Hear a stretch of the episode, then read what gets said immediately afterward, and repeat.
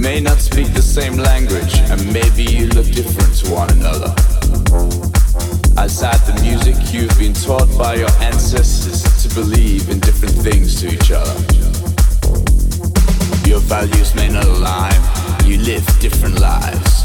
But what is real, what is right or wrong? Where is the balance? Music is the universal language, breaking all of these barriers. And now you are entitled, united in this moment.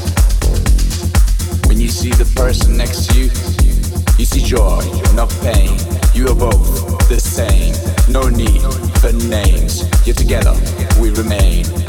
No one can break this bond now. We are all one. There's dark, there's light. With peace, no fight.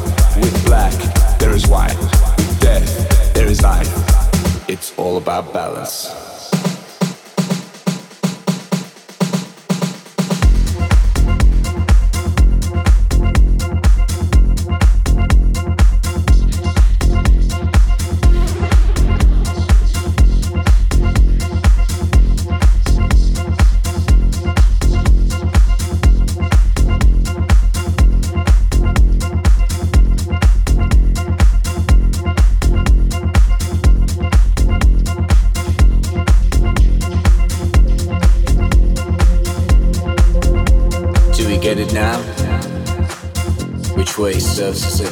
Positive